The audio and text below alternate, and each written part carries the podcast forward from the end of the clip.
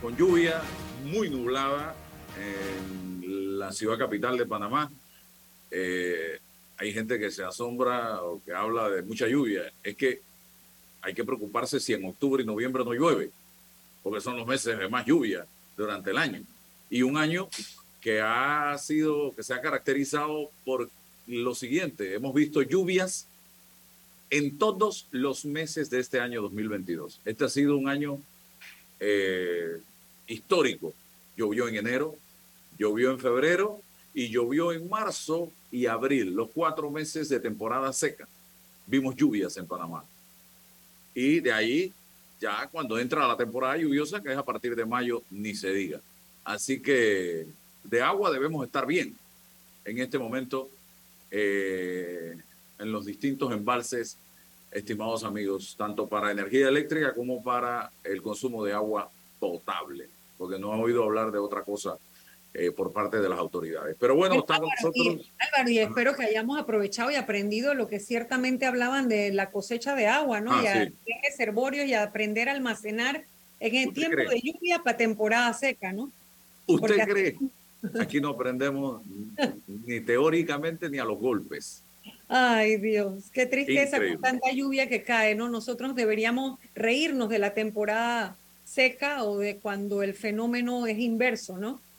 Así es, con nosotros eh, está en esta oportunidad la licenciada Ana Matilde Gómez, el licenciado César Ruilova, este servidor Álvaro Alvarado y hoy tenemos la participación de una propietaria de uno de los apartamentos afectados en el edificio Urbana que hoy precisamente cumple una semana la explosión que se registró en ese edificio totalmente nuevo, porque hace cuatro meses que se entregaron los primeros apartamentos y que no está ni siquiera ocupado al 100%.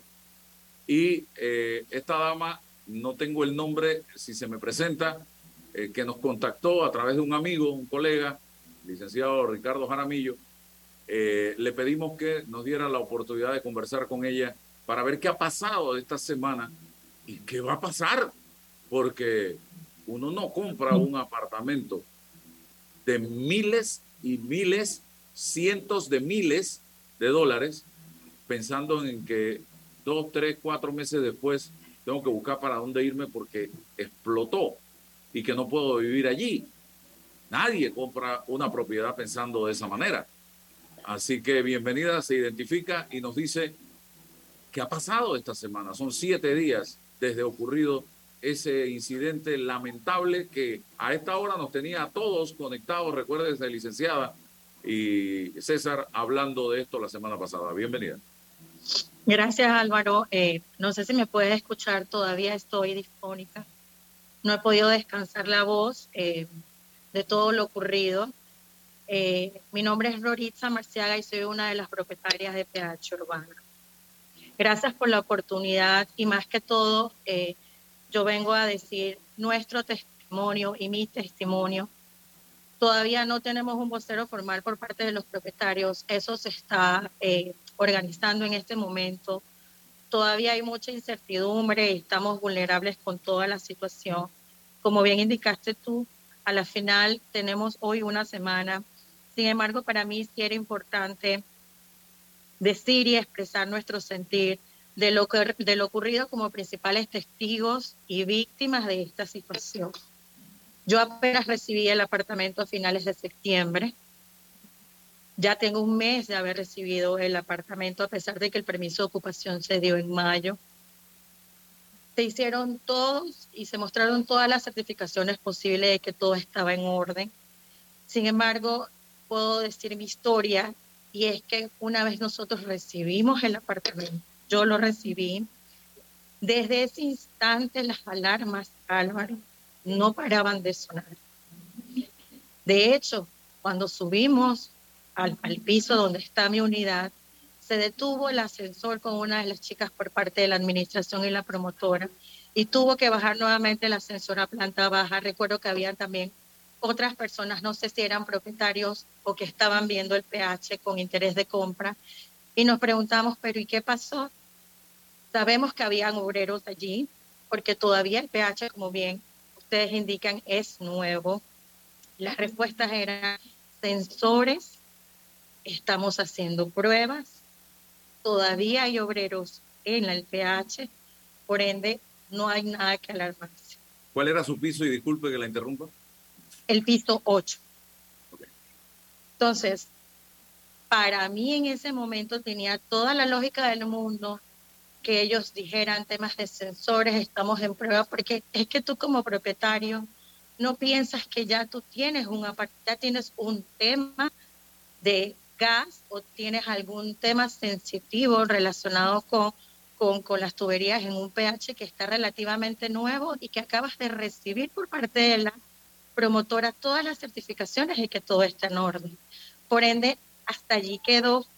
Las subsiguientes veces que yo fui a recibir un regalo por parte de la promotora y a ver otros temas que fueron tres veces máximo que estuve allí, estaban las alarmas activándose. Por ende, este tema no fue del primero de noviembre, del día de la explosión, ni tampoco de un 28 de octubre, que es cuando la administración bajo la, promotora indica de que se iba a hacer una expedición al día siguiente y que requería que todos los propietarios que estaban haciendo instalaciones, en este caso de calentadores de agua o que tuvieran que ver con gas, estuviéramos presentes. Eso nos da a nosotros como propietarios indicios de que ya existía un problema y que la administración estaba anuente de toda esta situación. Yo no estuve porque yo no había instalado nada en mi apartamento, por ende para mí ese comunicado fue caso omiso y no estuve presente, pero entiendo por otros propietarios que sí ya residían en Urbana, de que en efecto se hicieron algunas inspecciones, pero tampoco tuvimos resultados, ninguna comunicación formal el 29 de octubre por parte de los resultados que se dieron en esta inspección. Si en efectivo fue un técnico, si se hicieron las revisiones, cuál fue el problema, si fue el piso 12, si no fue el piso 12, realmente no hubo la comunicación debida por parte de los propietarios y llegó primero de noviembre y la explosión. La verdad es que estamos muy vulnerables. Nosotros los propietarios nos hemos conocido ahora con esta tragedia. Hay mucha ilusión, muchos jóvenes que han comprado y esta es su primera hipoteca. Álvaro, hay cada historia. Yo tengo la mía y cada uno tenemos muchas historias. Y de verdad que esto ha sido muy, muy, muy lamentable el sueño de muchos bebés cuando escuchan las historias que gracias a Dios por, contaba una propietaria en tantas reuniones que hemos tenido durante todos estos días que gracias a la blackout no entraron vidrios a la cuna de su bebé. Hay tantas historias que indican que hay reportes de que existía un problema. Ya te digo, yo puedo contar mi historia y solamente fueron las veces que yo fui urbana y las alarmas se activaron. Es el único testimonio que yo tengo. Sin embargo, cada propietario tiene una historia y lo que nosotros solicitamos es que las autoridades nos escuchen, nos involucren en esta investigación como víctimas y testigos de lo que vivimos, las personas que estuvieron durante la explosión, que gracias a Dios no hubo muertos, y los que estuvimos presentes en cada una de esas comunicaciones con la administración. Ok, una pregunta y le doy la palabra a los dos abogados que me acompañan, Ana Matilde Gómez y César Ruilova. Yo soy fiel creyente en la misericordia de Dios, en la presencia de Dios en esto, de que no hubo muertos, a pesar de que hay una persona con 80% de quemaduras en su cuerpo en este momento y que debe estar sufriendo y su familia. Pero ok, luego de Dios mío, gracias por esto, vamos al planeta Tierra, la realidad del día a día. ¿Quién cubre los gastos de ustedes en este momento que no están viviendo en los apartamentos que ustedes sacaron con una hipoteca? ¿Quién eh, eh, a ustedes les, les, les van a suspender el pago de esa hipoteca mientras esto se resuelva? ¿Dónde están viviendo ustedes en este momento? ¿Bajo qué condiciones? ¿Qué van a hacer? O sea, a mí me interesa mucho el día a día de esos seres humanos que confiaron en la promotora de este edificio, que fueron a comprar ese apartamento con una gran ilusión, con una gran esperanza, que la tenemos todos cuando vamos a comprar nuestra primera eh, propiedad o la segunda, la que sea. Bienvenida nuevamente y cuéntenos. Hay mucha incertidumbre. Lo único que hemos recibido por parte de la abogada de la promotora es la gestión con la Junta Comunal y los entes que se han, han sido solidarizados con muchas de las personas que no tienen a dónde ir. Hay muchos extranjeros, personas sin familias, eh, que están hoy por hoy eh, en el Hotel Panamá, que ha sido como que la ayuda oportuna y directa que hemos recibido. De allí, alguna otra comunicación por parte de la promotora no. Tengo entendido, yo no he tenido comunicaciones directas con ella y sería irresponsable de mi parte indicarlo. Las veces que yo fui a PH Urbana no tuve ningún contacto ni con la abogada ni con el dueño de la promotora. Sin embargo, cuando escuchan las historias de quienes se han tenido contacto, ellos se sienten víctimas igual que nosotros. Eh, ellos esperan las investigaciones. Eh, hay postura de que no hubo negligencia. Sin embargo, me parece que es irresponsable todavía por parte de ninguno de los entes, Álvaro, ni los cuerpos de bomberos, ni la promotora, ni la administración, indicar algo, sino que hay que esperar las investigaciones. Aquí todos somos afectados y yo pienso que todos debemos solidarizarnos. Los bancos, escuchaba yo ayer en una de las tantas reuniones que hemos tenido, hasta ayer estuvieron desembolsando, Álvaro. ¿Cómo es posible que los bancos sigan desembolsando en esta situación? requerimos que la banca, las aseguradoras, todos seamos más humanos en este sentido. Algo que se nos ha escapado de las manos, que nadie lo pidió, todos somos afectados, bancos, aseguradoras, promotoras, nosotros debemos ser solidarios.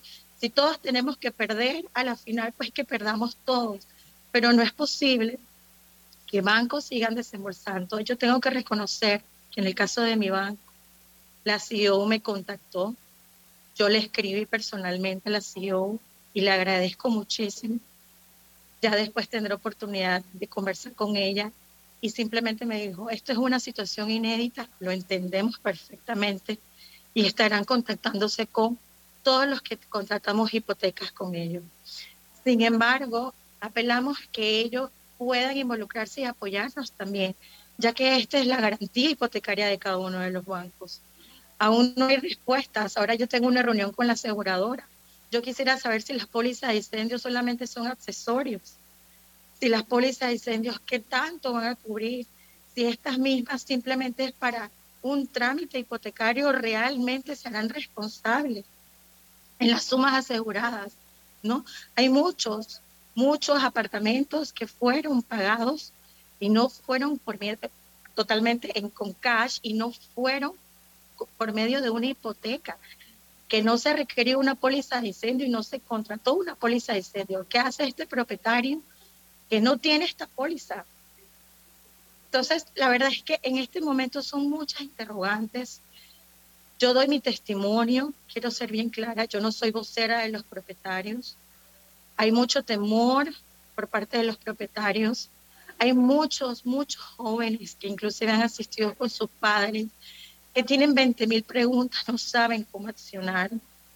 Y lo único nos toca esperar la justicia divina, que todos los entes se involucren, Álvaro, porque de verdad hay dudas. Yo en mi experiencia he podido aportar en mucho. Trabajo en banco, sé mucho de la posición de los bancos en estos casos. Sin embargo, yo apelo a una responsabilidad social empresarial que sea más en pro de las víctimas y por el beneficio de todos y que se involucre. Es lo que puedo decir hasta el momento. Licenciada Gómez. Bueno, lo primero, obviamente que esto mueve muchas fibras humanas y lo primero es mi, mostrar mi agradecimiento a Dios por su vida y la vida de todos los de su unidad habitacional, así como sus vecinos y los demás, ¿no? En segundo lugar, bueno, reconocer que usted está afectada definitivamente, no solo emocionalmente, sino como bien dice su voz, y yo no quisiera hacerle preguntas para que tenga que, que hablar, eh, voy a compartir algunas reflexiones y por supuesto pues la que usted le motive a participar como se sienta, ¿no? Eh, en tercer lugar, mostrar mi solidaridad. Eh, yo no sé en qué yo pueda servir, pero en lo que yo pueda servir, aquí están mis manos, mis oídos, mis ojos, todo lo que yo pueda poner para poder apoyar. Tengo familiares que viven en la misma calle y fue una angustia muy grande. Tengo una prima que vive exactamente enfrente en el Diana, una prima hermana, y la noche anterior ah, con su niña pequeña había viajado al interior, había decidido irse. O sea, es una cosa de esas que solo Dios mete la mano. Mi cuñado también vive al final de la calle y fue terrible, o sea, la, el drama humano. Esto me hace reflexionar que detrás de cada cosa material siempre hay también un factor humano que le acompaña y como bien dice eh, la joven, perdón que no recuerdo su nombre, ah, Roriza. Roriza. Roriza. Roriza. Eh, cada uno tiene una historia y si uno empieza a empatar esto queda con un libro completo de, de, historias de terror, ¿no? De lo que puede haber sido. Ruego a Dios por la joven que está eh, pues en el hospital. Entiendo que hay una joven en cuidados intensivos con un área muy extensa de su cuerpo en quemadura. Y es que era una hora en la que todo el mundo ya se está levantando para las tareas y las cosas, ¿no? Ahora bien, a mí lo que me molesta, me molesta enormemente, es que a estas alturas no ha habido, yo no conozco, no sé si los demás compañeros aquí del programa han visto alguna conferencia de prensa de los dueños de la constructora o los dueños del, del o los promotores del edificio. La constructora, nadie, o sea, una conferencia, aunque sea para decir, somos nosotros, somos eh, chiricanos, somos panameños, somos uruguayos, somos guatemaltecos, somos, somos localizables, no nos vamos de Panamá, estamos aquí, tenemos esta póliza detrás de nosotros, tenemos esta compañía que nos ampara, a todos los vamos a atender, somos, o sea, algo que dijera, como ustedes recuerdan, o sea, pasa en todos los países, en cualquier país puede haber una tragedia.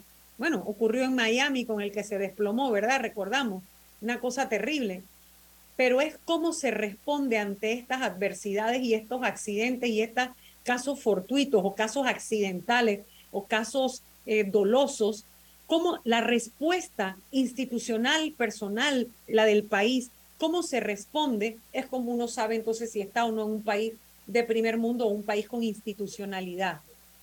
No eso de que si los bomberos se paseaban para arriba y para abajo con cascos, estrenando el casco y no, si habían protocolos, dónde están los protocolos, si rápidamente se supo cómo actuar. Si a usted, por ejemplo, como propietaria, una vez que llegó, le entregaron, esta es la ruta de evacuación, aquí están los mapas de cómo se, cuáles son las puertas y ventanas de salida, cuáles son las de seguridad, dónde están los extintores, o sea, toda esa, toda esa explicación de seguridad que hay que hacer y que uno a veces también como consumidor eh, como tú contabas, ¿no? Cuando uno llega es la emoción de tu primera vivienda o de que vas a comprar un apartamento propio y estás más pensando en, en, la deuda y en la mudanza que en todos esos detalles de por dónde me tiro en el evento de cómo corro más rápido, si me queda mejor la azotea o salir para, para abajo, para el sótano, o sea, cómo es la cosa. Y estas son lecciones que uno aprende, son esas las llamadas lecciones de vida, eso que no se aprende en ningún libro sino que después de esta una vivencia como esta es que uno queda altamente impactado y ese impacto te prepara para la vida. Y yo sí, lamento mucho esos dos aspectos, Álvaro, eh, César y, aquí a la joven. me cuesta, el nombre me Rorixa, Rorixa. Rorixa, la joven Rorixa.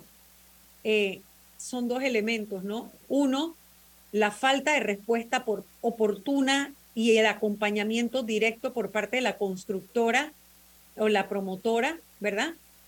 Y dos, la respuesta, la respuesta institucional o generalizada o general que debe haber como, como, como instituciones, como país, cómo estamos preparados para este tipo de eventos, que definitivamente Panamá tiene los rascacielos en América Latina, creo que 17 de los rascacielos del mundo están, de la América Latina están aquí y cada vez seguimos construyendo con más vidrio y más alto.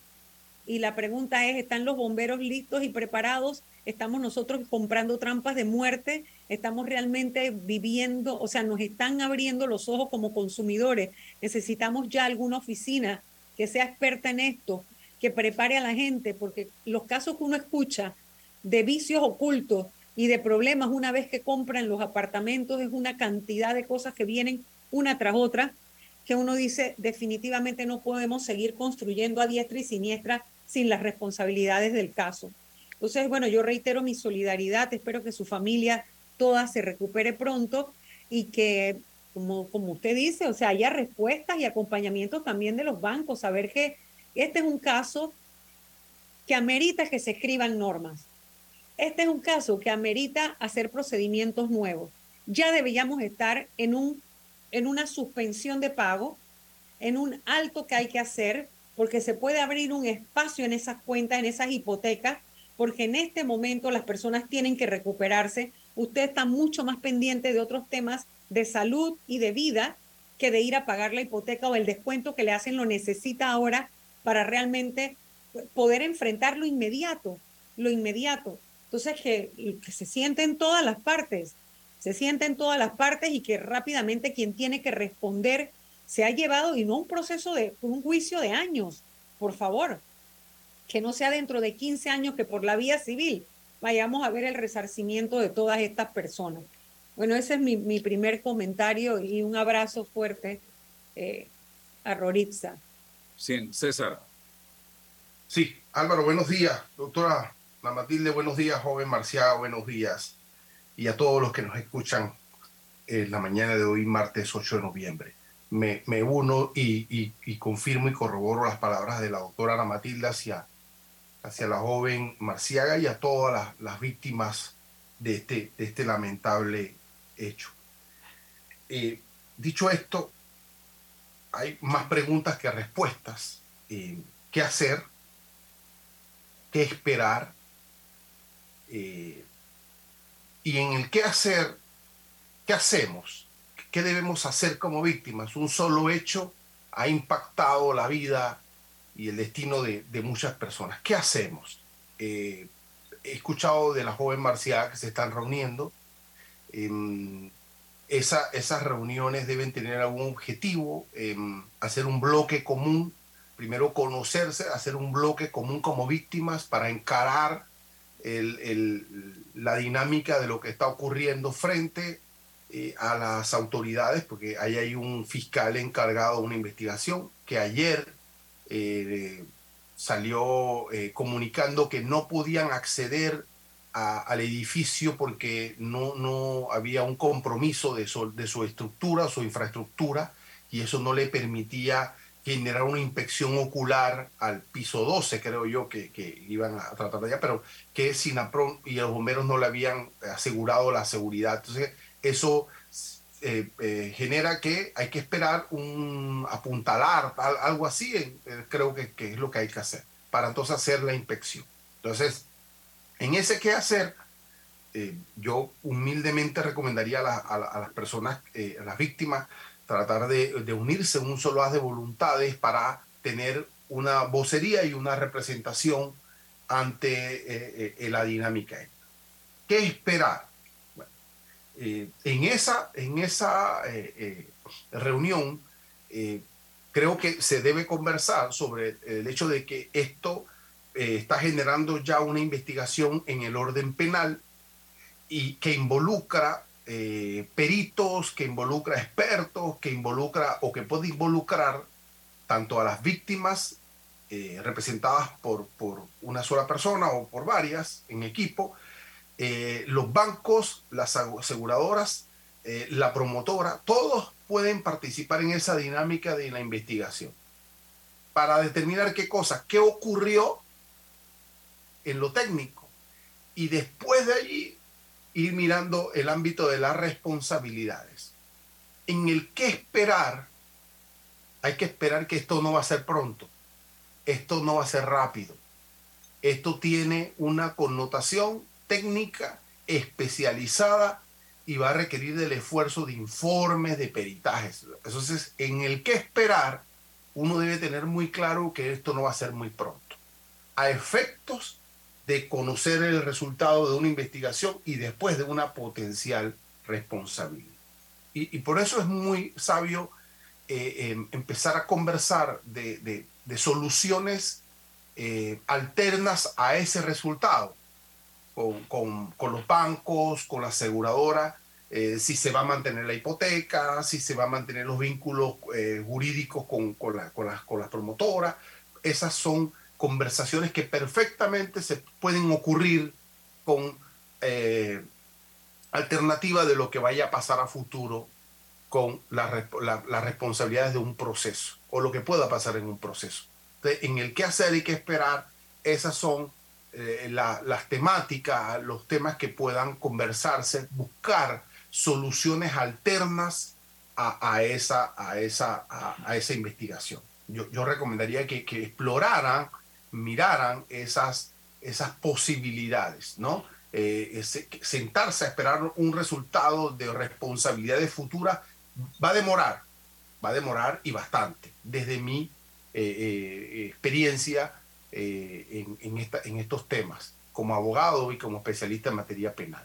Entonces, creo que, que, es muy saludable montar una, una, una mesa con los actores fundamentales, promotoras, bancos, aseguradoras y víctimas, eh, eh, y, explorar soluciones eh, joven marciana.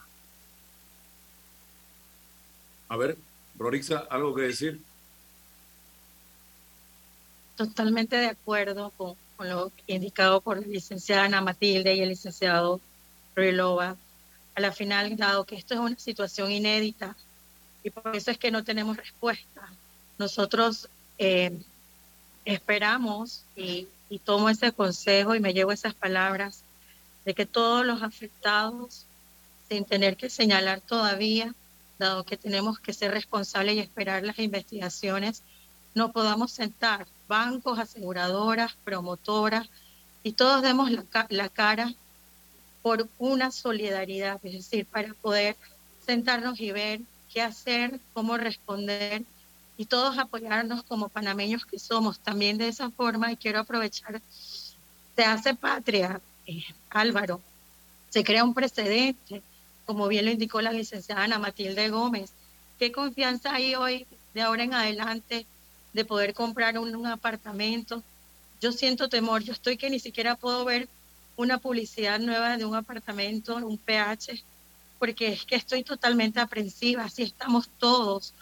El temor de invertir no es un carro, no es una laptop, es una vivienda.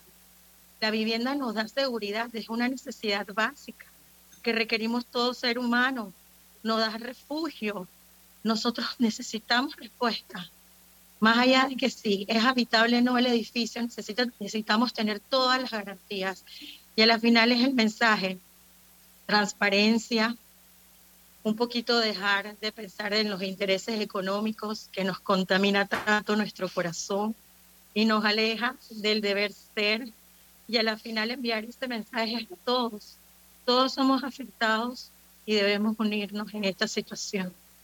Y bueno, Álvaro, me tengo que retirar, tengo una reunión nuevamente con relación a este tema en unos minutos.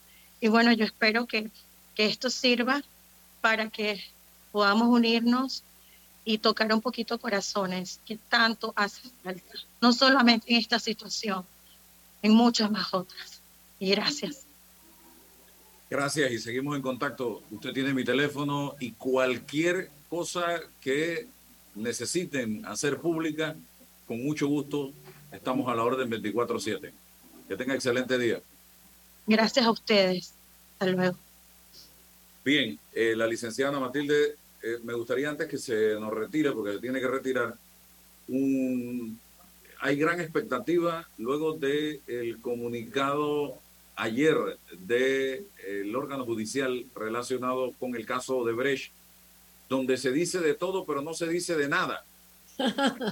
O sea, están diciendo, eh, eh, tenemos a tantos imputados, los estamos llamando a juicio, Hemos, eh, Esa fue una visión de un periodista innato, no de un abogado. No, es que es así, es así. hemos, sacado del proceso eh, ¿cómo es el término que se utiliza? Eh, sobreseimiento, sobreseimiento. No, pero mira todo lo que se ha dicho, se ha dicho mucho desde el punto de vista. Sí, pero no entiendo por qué no decir los nombres si Porque eso en la resolución, en la resolución, en la resolución está el nombre de don Álvaro. Un momento, Álvaro, lo que pasa es que ese documento. sin notificar. Sí, lo que ocurre es que el documento obedece a la necesidad de información. El documento es un documento de prensa, no un documento jurídico.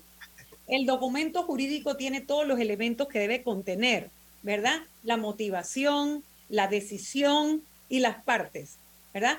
Pero el documento que se publicita es para con de alguna manera atender la expectativa, porque si no estarían diciendo los periodistas, y aquí me voy a, voy a sumar al bando de, de César y te dejamos a ti. Oiga, primera vez en el programa, primera vez en el programa que se suma mi bando. Eso es inédito.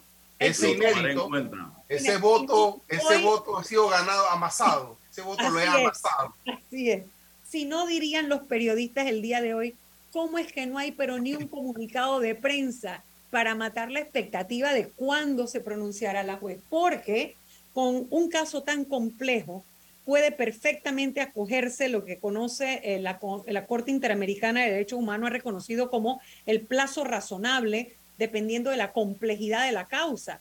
Y esta era una causa que uno fácilmente, yo analizaba ayer nada más antes del comunicado, yo decía, podría ser tres meses. New Business tomó tres meses, ¿verdad? Entonces, realmente ese comunicado era para satisfacer esa necesidad de información. Ya hay una decisión. Y la decisión es mixta viene compartida entre el llamamiento a juicio y los sobreseimientos, que hay de dos tipos. Hay uno definitivo y hay, uno, y hay 11 provisionales. Y también importante, ya a partir de esta decisión se interrumpe el término de la prescripción. Entonces sí hay comunicación importante. Y es decir, ya no estamos contra el tiempo en el sentido de que va a vencer otro caso que va a prescribir y que no pasará nada.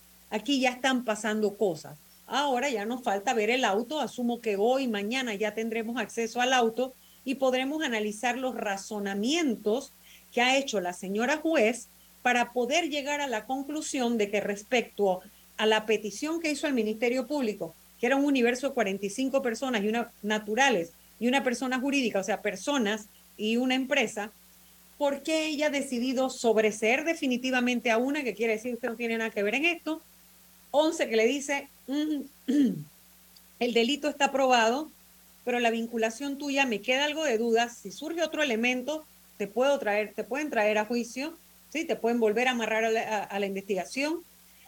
Y 35 personas que tendrán que ir a la fase de juicio a presentar pruebas nuevas o a sustentar aquellas que están inconclusas, o, eh, a terminar aquellas que están inconclusas o sustentar aquellas que mantienen su vigencia hasta la etapa plenaria o al juicio de fondo para debatir la responsabilidad. Ya ahora no es, ya no es que si sí hubo delito o no lo hubo, que si yo estaba vinculado no, no, no, no. Ahora es cómo tu, tu actuación, en qué grado se dio. Si tú eres autor, eres cómplice, cómplice primario, secundario, eres un partícipe, ¿cómo fue? ¿Te beneficiaste o no? ¿Qué fue lo que pasó contigo aquí específicamente? Así que sí son cosas importantes y antes de pedirme decir, y enhorabuena que hay una fecha y fecha alterna ya fijada y que además están designados los defensores de oficio para el evento de que, y aquí ya me voy para el bando de Álvaro otra vez, de esas tácticas dilatorias de algunos colegas que lamentablemente son impresentables desde el punto de vista de la lealtad procesal, porque cada vez que tienen audiencia es que se les ocurre enfermarse gané un voto y perdí el voto en, el mismo evento. En el camino, en el mismo debate. En el mismo, no me dio chance ni de, ni de, tomarme la foto. Con decirte que esta mañana me encontré con una persona vinculada al caso, porque fui a hacer entrega de un pedido que está en el expediente esta persona, y me dice, mm, ¿tienes los nombres? La misma persona me está preguntando. Está en el expediente. La persona, la persona, eh, su abogado debe asesorarle y decirle que el día de hoy las copias las va a poder tener, porque ese es un derecho de las partes, tener acceso a las copias de la decisión. Así que eso lo va a tener. Estamos, estoy esperando que sean las 8 de la mañana para saber los Es lo nombres que está, que dice. seguro que lo que está esperando es ser uno de los 11. De los 11, exacto. Entonces, la noticia ha salido incompleta porque ahí lo que. Eso al, al país de a pie no le dice nada. No es una noticia incompleta, es la noticia respecto a la comunicación necesaria para bajar las expectativas de cuándo habría una decisión. La decisión misma tiene que conocerse a través del documento jurídico y no el noticioso. El documento jurídico es la resolución, que en este caso es un auto. Bueno, me despido porque tengo- retornó, retornó, a mi, retornó a mis huestes nuevamente. Terminó eh, ah, muy bien. Tome Está nota, tome nota, don Álvaro. Está, está blandengue hoy, está, No, no, No, ya no, tenía no, que no, ser. no, una vez, una vez en seis meses tenía que venirse está para tratando de navegar en las dos aguas, en la tuya y Iba, en la a- mía. iba a tomarle la foto para el voto, la foto para el voto. ¿ah? la foto para el voto. Está navegando en el. Pacífico y en el Atlántico. No, no, no, no, no, ya, ya, ya. Se convenció que acá está la verdad. Oh. Bueno, Bueno, gracias, licenciada. Gracias a ustedes. Voy a aprovechar para ir al cambio y regreso enseguida porque tenemos otra entrevista interesante. Atrae la emoción de viajar con un préstamo personal de Credit Corp Bank y obtén esas vacaciones que tanto mereces. Solicita el tuyo ya al 800-7555 o visita nuestras sucursales. Credit Corp Bank. Cuenta con nosotros. ¿Ya tienes todas tus vacunas? Protégete de enfermedades y sus complicaciones en el futuro. Prevenir es la clave para una vida sana. Las vacunas son seguras. Caja de Seguro Social. Aquí, ahora, siempre. Ya está aquí, Sala de Belleza Magic, con blowers a solo 5 dólares cualquier largo. Lavado, blower y plancha a solo 12,95. O el espectacular combo de blowers, cejas y pestañas a un superprecio, 19,95. Estamos ubicados justo al lado de la entrada de la Casa de la Cultura en la ciudad de David. Nuestro horario es de lunes a viernes de 7 de la mañana a 6 de la tarde y sábados de 9 de la mañana a 5 de la tarde. Contáctanos al 779-0465 o encuéntranos en redes arroba magicsalon.latoleana. Hace 25 años llegó Más Móvil, la señal que el país esperaba para avanzar con las últimas tecnologías. Una señal de unión que ha cerrado brechas, una señal de progreso con grandes aportes a la economía de Panamá, una señal de innovación con una potente red de fibra, más TV total y más Wi-Fi 360. A simple vista es solo tecnología, pero es el talento de nuestra gente, la verdadera señal del futuro. Más Móvil, la señal de Panamá. Llegaron los días patrios. ¿Para dónde vas? ¿Ruta para la playa? ¿En familia? ¿Solo? Si eres parte de la familia Bahía Motors con tu Honda, Acura, Moto o Gili y necesitas una mano con algún inconveniente en tu vehículo o quieres aprovechar para hacer ese mantenimiento pendiente, el taller móvil estará disponible en el área de las playas para que sigas disfrutando de tus mini vacaciones sin estrés. Solo llama o chatea 6360-0179 para agendar. Bueno, me voy a comer con una estrella. Espérate, ¿y tu esposa sabe? Claro, ella sabe que la estrella del sabor es American Star. Y por eso en la casa comemos delicioso. American Star, el tasajo, jamón, chorizos y embutidos más suaves, económicos y con el sabor que le gusta a todos. ¡Oh! ¿Me invitas a conocer esa estrella? Busca la estrella roja y azul American Star, la estrella de tu cocina. Bueno, yo veo que la carretera acá en Lomacobá está avanzando. Yo me dedico a la venta de frutas y vegetales, abastecos, abarroterías y tienditas. Y uno se pone contento, pues, de que con la construcción de todos estos carriles que están haciendo, voy a poder llegar más rápido allá a la ciudad y voy a repartir todo en menos tiempo y ahorrarme plata en gasolina. Ya falta menos. La ampliación del tramo entre el Puente de las Américas y Arraiján lleva más del 50% de avance y al terminar será más fácil entrar y salir de la ciudad, mejorando la vida de cientos de miles de panameños. Ministerio de Obras Públicas, Gobierno Nacional. El momento de remodelar tu casa para las fiestas es ahora. Solicita tu préstamo personal de soluciones financieras Mi Éxito, con excelentes condiciones y beneficios. Escríbenos ahora al 6330-2334. Ver condiciones en miexito.net diagonal promociones. Recuerda que vamos donde estés con Mi Éxito Express.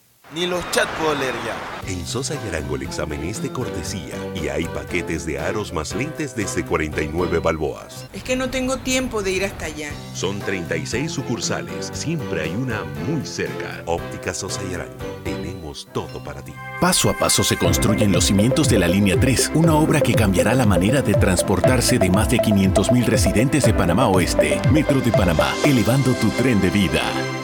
Que tus vacaciones, remodelaciones, metas y navidades no se queden pequeñas. Agrándalas con un préstamo personal de caja de ahorros. Y con el desembolso te regalamos 200 balboas. Solicita el tuyo hoy en nuestras sucursales. Te ofrecemos rápida aprobación, cómodas mensualidades, facilidades de refinanciamiento e intereses sobre saldo. Caja de ahorros, el banco de la familia panameña. Promoción válida del 19 de octubre al 30 de noviembre de 2022. Ver términos y condiciones en cajadeahorros.com.pa.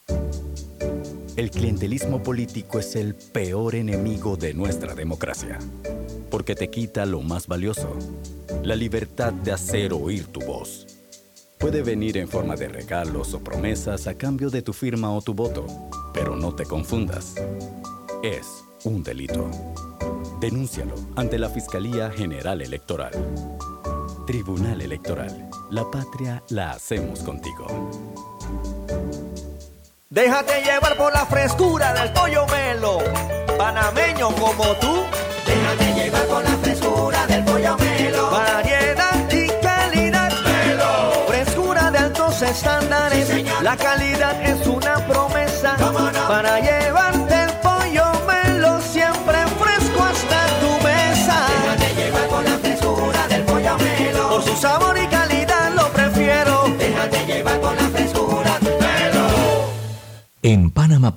Nos mueve lo que a ti te mueve. En estos 25 años para el puerto y para nuestros colaboradores, cada día representó un nuevo reto. Pero gracias a ese esfuerzo, a esas ganas de crecer y de salir adelante, es lo que nos ha llevado a estar donde nos encontramos hoy. Panama Ports, 25 años unidos a Panamá. Conoce a uno de los mineros profesionales de Cobre Panamá. Mi nombre es Carlos Gómez y dirijo el área de arqueología de Cobre Panamá. Mi trabajo es emocionante porque es investigar el pasado de culturas de hace 2300 años. Yo exhorto a los jóvenes que estudien arqueología que hace falta y un proyecto longitudinal como este ofrece las oportunidades para insertarse. Sigue la historia de este panameño en nuestras redes sociales arroba Cobre Panamá y descubre por qué Cobre es el futuro. Bambito Agua de Manantial, agua de origen volcánico filtrada naturalmente, envasada en su punto de origen. Para pedidos 206-0019-6942-2262. Bambito Agua de Manantial.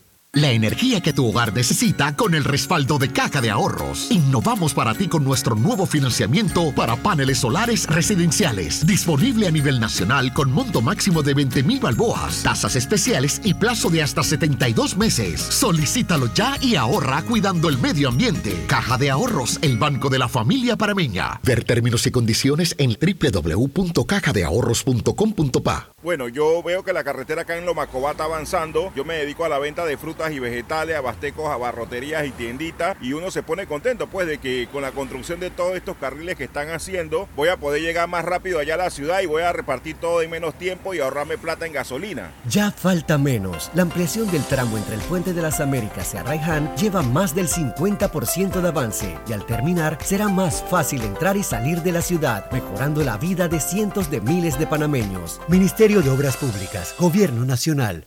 En Panama Ports nos mueve lo que a ti te mueve. En estos 25 años para el puerto y para nuestros colaboradores, cada día representó un nuevo reto. Pero gracias a ese esfuerzo, a esas ganas de crecer y de salir adelante, es lo que nos ha llevado a estar donde nos encontramos hoy. Panama Ports 25 años unidos a Panamá. La línea 1 del metro pronto llegará a Villasaita, beneficiando a más de 300.000 residentes del área norte de la ciudad. Contará con una estación terminal con capacidad de 10.000 pasajeros por hora. Metro de Panamá, elevando tu tren de vida. ¿Ya tienes todas tus vacunas? Protégete de enfermedades y sus complicaciones en el futuro.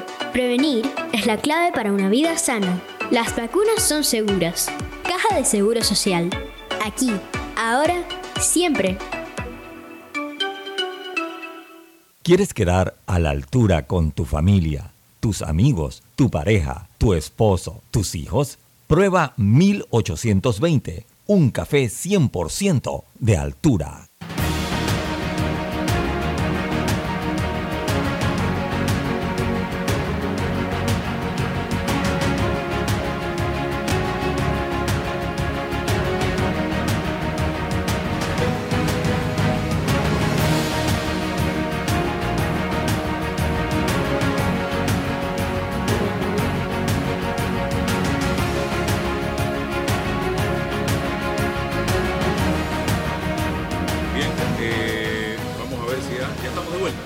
Estamos de vuelta, señoras y señores, aquí en este su programa eh, Sin Rodeos. También quería brevemente comentarles eh, que la calificadora Moody's eh, recientemente considera que Panamá tiene perspectivas de crecimiento favorables para el 2023 al 2025 con una actividad impulsada por la reactivación de la economía, el aumento de la producción minera y el desarrollo continuo de inversión en infraestructura están respaldando este perfil crediticio de nuestro país. Moody's proyecta un crecimiento promedio del Producto Interno Bruto Real de 4.4% durante el 2023 al 2025, que superaría el promedio de 3% esperado para los pares con calificación BAA2. Durante el 2022, las obras de calificadoras o las otras dos calificadoras, perdón, de riesgo más relevantes a nivel internacional reafirmaron la calificación soberana del país. Esto es sumamente importante para Panamá en este momento y sustentado fundamentalmente en la actividad minera eh, y el aumento de la producción eh, en Panamá. Así que ojalá sigamos por ese camino. También ojalá se pueda definir pronto lo relacionado con el contrato y que Panamá comience a cobrar los dividendos establecidos en ese contrato que fue anunciado por el presidente de la República y que nos traería importantes beneficios a, eh, a Panamá, según anunció ya hace un buen rato el presidente Laurentino Cortizo. Pero me voy a otro punto, César, porque estoy observando un debate que para mí no tiene ningún sentido en este momento sobre el tema acontecido el día domingo en, una, en un culeco realizado en una plaza denominada Extreme Plaza, en el área de San Miguelito, cercano a los Andes número 2. Mira, el debate se está centrando en que si el alcalde dio el permiso, que si el alcalde no dio el permiso, que si la policía pudo evitar o no evitar el evento, que si es de Pineda, que si es del sobrino de Pineda, que si un montón de cosas. Y yo creo, señores, que estamos equivocando el debate. Estamos equivocando el debate porque un papel, que es importante, ¿eh? no hubiese cambiado lo que pasó allí. Un papel no iba a cambiar lo que pasó allí el día domingo. Porque, ok, no se da el permiso y no se hace la fiesta allí, pero se hace en otro lado. Hubiese pasado exactamente lo mismo. ¿Y esto a qué, a qué, a qué, a qué quiero, a qué conclusión quiero llegar? A que estamos en medio de una pandemia social en este país, de una epidemia social.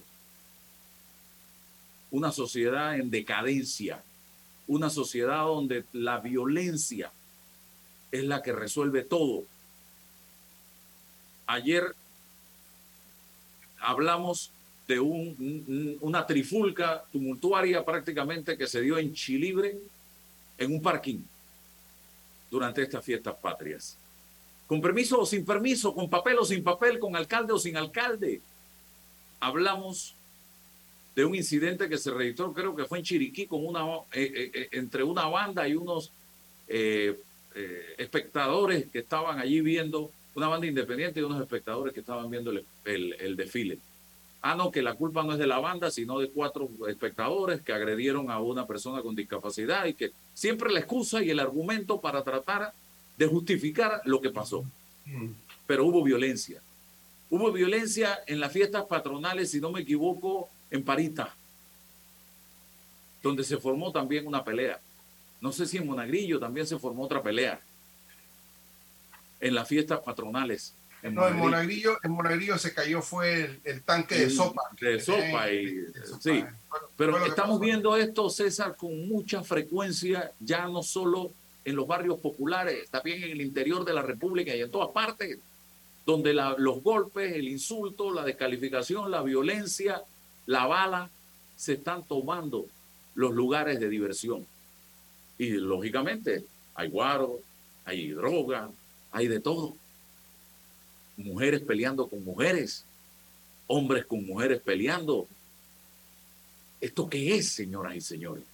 Entonces aquí hay un problema muy grave desde el punto de vista social y vamos a tener que invitar a Danilo Toro para hablar con él de este tema, para que nos haga un análisis sociológico de lo que estamos viviendo. Entonces nos preguntamos, mucha gente dice, hay que cerrar ese lugar que se llama Stream Plaza. Yo no sé qué es eso, nunca he ido, no paso, no, no he pasado por ahí.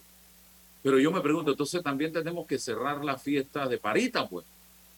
Entonces también tenemos que cerrar el desfile de bandas independientes, pues, o eliminar las bandas independientes. Entonces también vamos a tener que cerrar los carnavales, las fiestas patrias, las fiestas de Navidad.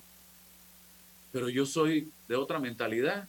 Yo creo que aquí lo que tenemos que cerrar y abrir de nuevo es la casa, que es donde está la fábrica que produce seres humanos con principios y valores. Y a mí jamás se me hubiese ocurrido ponerme a pelear en una fiesta cuando yo tenía 18, 20, 25 años. Y no porque yo no podía pelear o no sabía pelear, porque cuando uno se mete un trago encima, le sale lo Superman, sino pensando en papá y mamá que estaban en la casa. Yo me meto a pelear aquí, me meten preso y Lela y Wandy, que están allá en Chitré, usted se imagina la vergüenza que yo le estoy haciendo pasar a mi papá y a mi mamá. Es más, yo no me metí a veces a las protestas en la Universidad de Panamá y yo estaba ahí en la puerta, en la Facultad de Comunicación Social, que nada más tenía que dar cinco pasos. Yo salí huyendo por miedo a que mi papá y mi mamá tuvieran un dolor de cabeza provocado por el hijo que estaba en la universidad estudiando. Entonces uno no, uno, uno tiene que pensar en los problemas que uno le genera, no solo a título personal, sino también a la gente que está en casa. Pero eso es el producto de esa fábrica a la que yo me refiero, que se llama hogar. Y decía alguien, ah, déjalo que se maten ellos.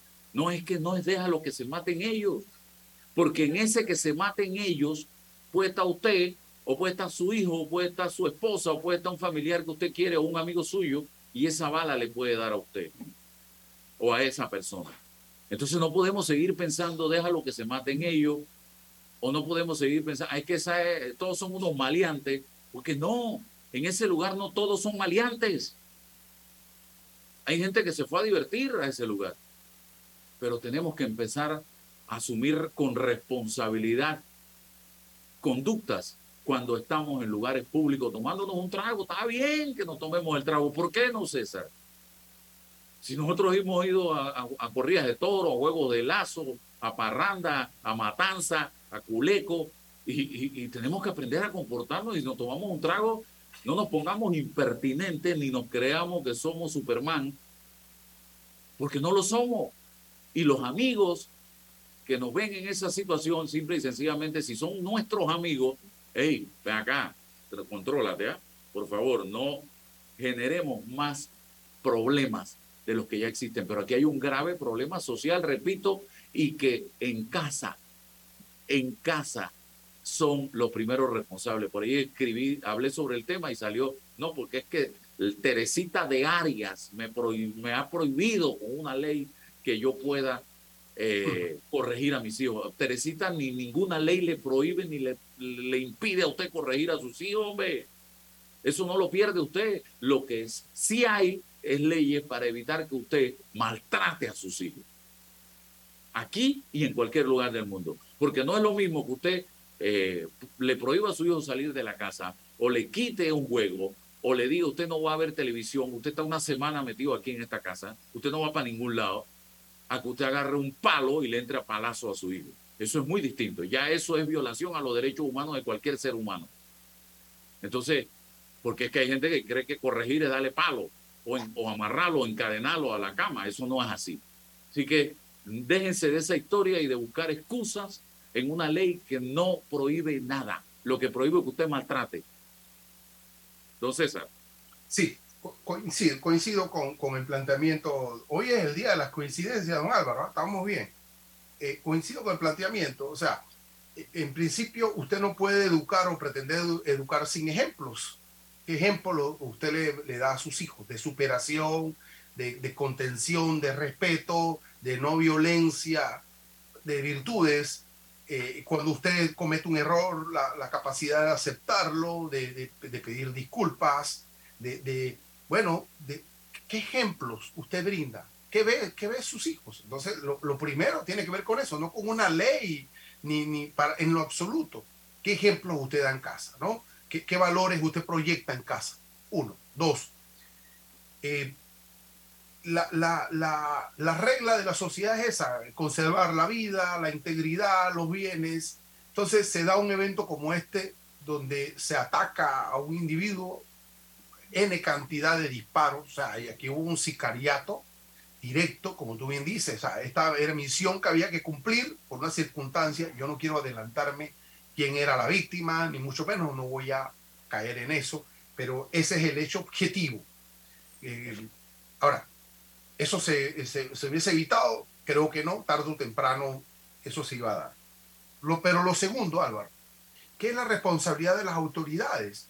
O sea, si hay un, hay un espacio como este que requiere una rigurosidad en la reglamentación, si no se cumple, usted no puede permitir que un evento de eso se dé. O sea, ya yo me separo del hecho como tal, ahora quedo en, en la institucionalidad más doméstica. Si es un, espacio y eso requiere de unos permisos, bueno, si no están los permisos, las autoridades, Policía Nacional no pueden permitir que esto se. Y si se da, entonces alguien tiene que decirle acá, aquí alguien falló.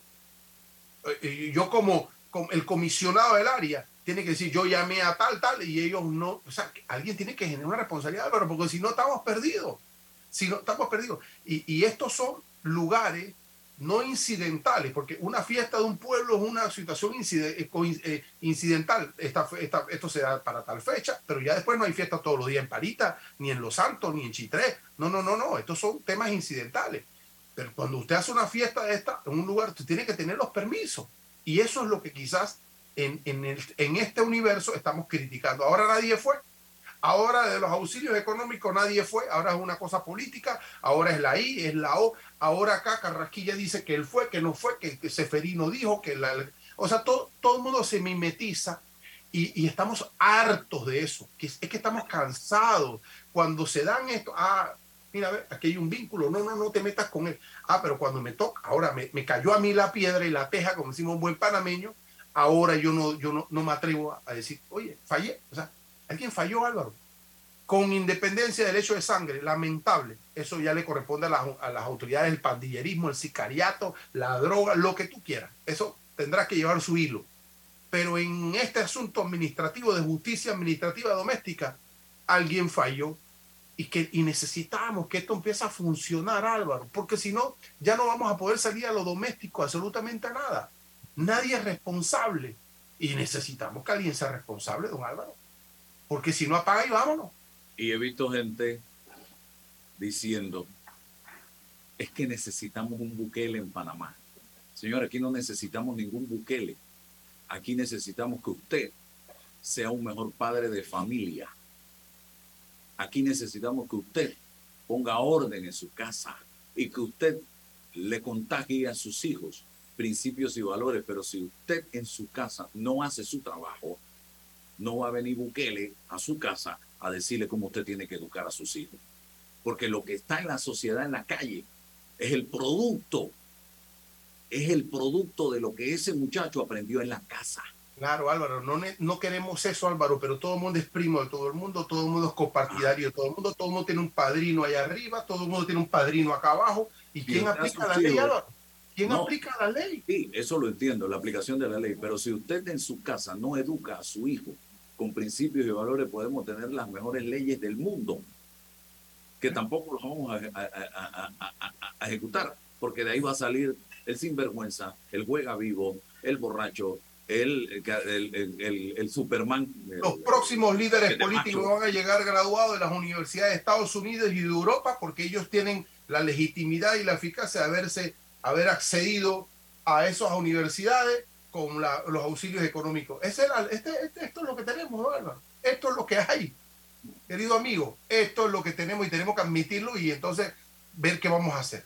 Mira lo que dice esta persona, el sistema está podrido. Podrido. Puede ser buen padre, pero el sistema está Podrido, podrido. Pero ¿quién pudrió el sistema? Bueno, Nosotros pero no mismos. El Pero- sistema pero no se que- pudrió solo.